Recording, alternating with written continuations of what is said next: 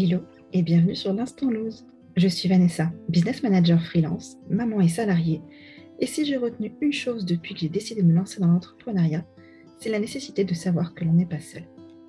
Alors je t'invite à prendre une boisson chaude, un plaid et à découvrir avec moi tous les 15 jours mes invités.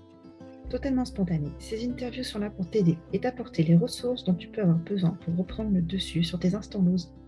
Dans l'épisode d'aujourd'hui, on va rencontrer Audrey. C'est parti Hello Audrey, comment ça va? Bah écoute, je suis avec toi Vanessa, donc tout va très bien. Ah, trop bien euh, Bon, on est là aujourd'hui du coup pour parler un peu de euh, comment on fait quand on a un gros moment où on est à terre, on a une, période où vraiment on est super down pour remonter, quelles sont les ressources qu'on peut utiliser. Et donc pour ça, bah, tu vas nous raconter un petit peu ton histoire, d'où tu viens, ce qui t'est arrivé, et puis après tu nous raconteras comment t'es remonté. D'accord. Bah, écoute, euh, moi je m'appelle Audrey, je suis thérapeute, médium, énergéticienne, un bon petit, euh, un bon petit cocktail de tout ça. Il n'y a pas de description exacte pour ce que je fais, mais pour résumer, euh, j'aide les gens à se libérer de, de gros blocages qu'ils ont dans leur subconscient. Donc que ce soit quelque chose qui soit lié à quelque chose qui leur est arrivé dans l'enfance ou du transgénérationnel ou du karmique. Bah, en gros, quand il y a un blocage et on arrive à en identifier la cause, eh bien, euh, on vient voir et puis euh, on travaille tout ça et après, ça va beaucoup mieux, pour résumer. Tu nous as raconté un petit peu qui tu étais maintenant. On écoute. D'où est-ce que tu viens? Qu'est-ce qui t'est arrivé? J'en ai eu beaucoup des situations compliquées, euh, mais je me suis dit, vu que ça fait, je crois que ça fait pile un an aujourd'hui que j'ai eu un énorme fail dans ma, enfin que je me suis pris un énorme fail euh, dans ma figure, mais alors vraiment le bon gros fail où je me suis dit, mais comment je vais me relever de ça?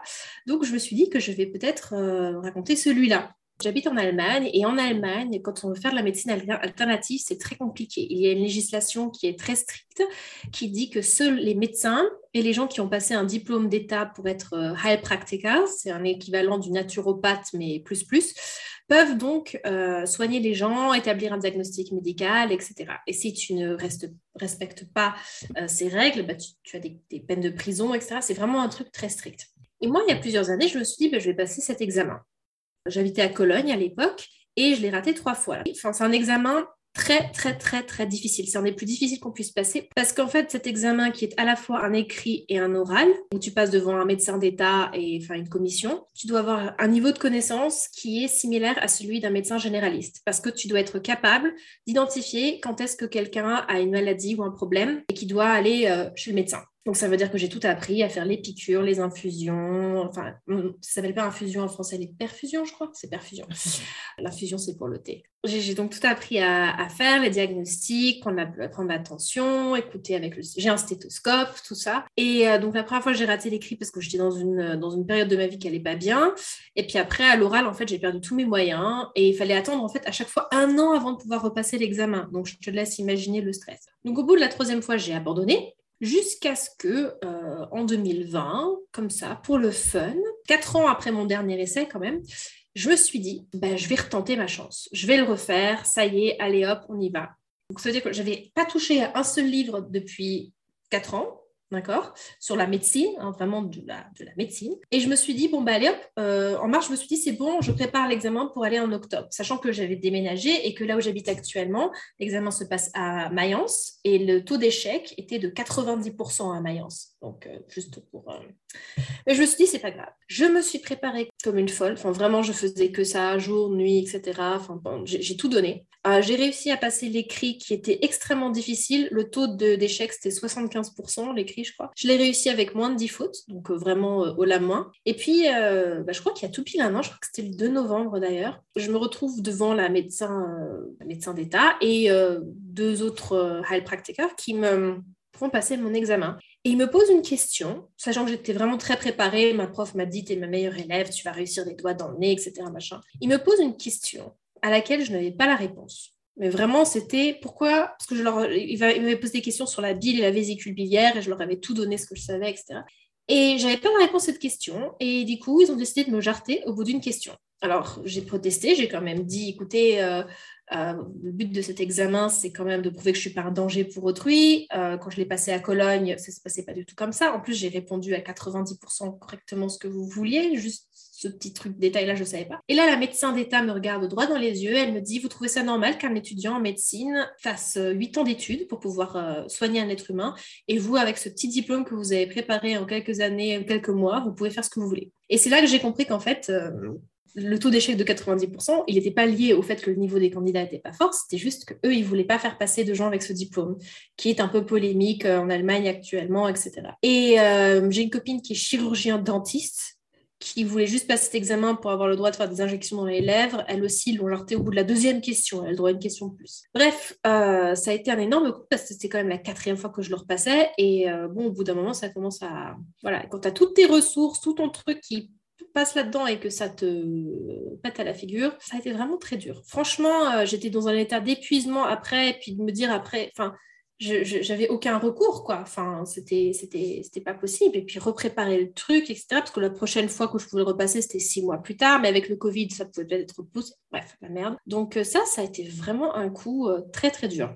Donc, euh, très honnêtement, euh, après m'être fait traiter de la sorte par des examinateurs qui, du coup, en fait, euh, après, j'ai en plus vérifié avec ma prof et j'ai regardé dans mes bouquins la réponse à leur question n'était dans aucun, des, aucun de mes livres et ma prof ne connaissait même pas la réponse à leur question. Elle a dit, mais c'est n'importe quoi. Et euh, le truc, c'est que si tu, si tu protestes à propos de ton examen et que tu demandes à le repasser, euh, ils peuvent indéfiniment bloquer ton dossier pendant qu'ils revoient ton, ton dossier. Donc, c'est-à-dire que pendant tout le temps où ils le voient, tu peux pas le repasser. Et quand tu finis par le repasser, c'est avec les mêmes gens. Donc, donc, je me suis retrouvée là en me disant que j'étais juste une grosse merde, disons-le très clairement. Euh, je ne savais pas du tout où est-ce que j'allais aller dans ma vie, ce que j'allais faire. Euh.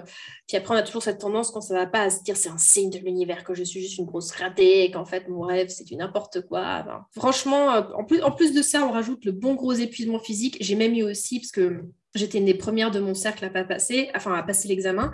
J'ai aussi eu des gens avec qui j'avais révisé pendant des mois ensemble qui ont coupé tout contact avec moi euh, parce que j'avais raté. Genre, en gros, je pouvais être contagieuse ou un truc comme ça. Mais vraiment, ça m'a fait un gros choc. Donc, euh, super.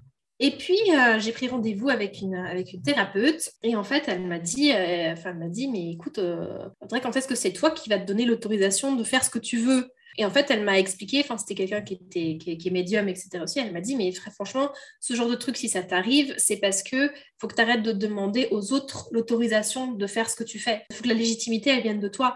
Et en fait, à ce moment-là, je me suis rendu compte que je voulais absolument cet examen, certes, pour éviter d'être cramée sur le bûcher comme sorcière. C'était une peur très légitime que j'avais parce que quand on fait un, un métier qui sort un petit peu des sentiers battus, bah moi personnellement ça me faisait très très peur. Et en fait, je me rendais compte que j'attendais justement l'aval extérieur, un signe extérieur qui me dit bon bah vas-y Audrey, c'est bon, maintenant tu as ton diplôme, tu as ton truc, tu as ton machin, tu peux te lancer. Nous, l'univers l'autorité suprême, on te donne l'autorisation de te lancer. Euh, sauf que le problème, c'est que quand tu attends ce genre d'autorisation de, extérieure pour te lancer, bah, ta légitimité, elle vient pas de l'intérieur de toi. Et du coup, ça fait que le moindre petit truc qui vient de l'extérieur, ça peut te faire douter de toi aussi. Hein, logiquement. Et du coup, ce que cette personne m'a dit, ça m'a beaucoup fait réfléchir.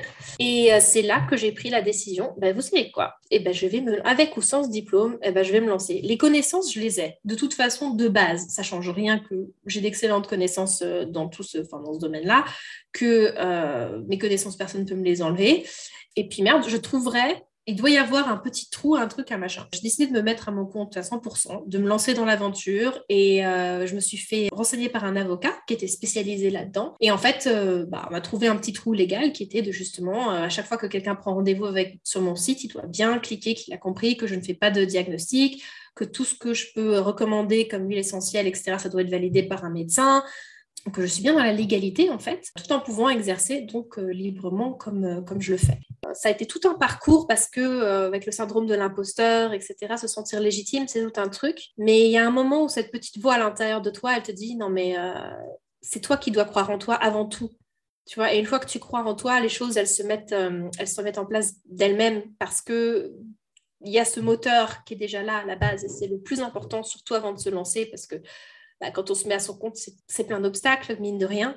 Et il euh, faut vraiment, vraiment avoir la foi et croire en soi. Et, euh, bon, voilà, j'avais envie de partager ce joli euh, fail anniversary, comme on peut dire, un anniversaire de fail. mais qui fait qu'au final, ce que j'ai aujourd'hui, aucun diplôme n'aurait pu me le donner, cette espèce de, certitude qui est à la fois qui est, silencieuse, hein, c'est pas un truc qui c'est pas un truc qui, hurle avec un haut-parleur en mode tu vas y arriver, c'est une sorte de, force tranquille qu'on a à l'intérieur de chacun d'entre nous qui dit ok bah là c'est c'est mon chemin et c'est là que je vais et, c'est ce que je suis euh, c'est ce que je suis venue pour faire et euh, merci pour ce partage Audrey. C'est super intéressant ta vision des choses et euh, j'espère que ça parlera à certains, à certains des auditeurs qui nous écouteront. Est-ce que tu aurais un conseil à donner à quelqu'un qui se retrouve un peu dans une situation similaire à toi? Je dirais que dans la vie, quand c'est quelque chose que tu fais tout en bas, quelque part, en fait, les leçons que tu vas apprendre en étant tout en bas, c'est ce qui va te servir pour arriver tout en haut.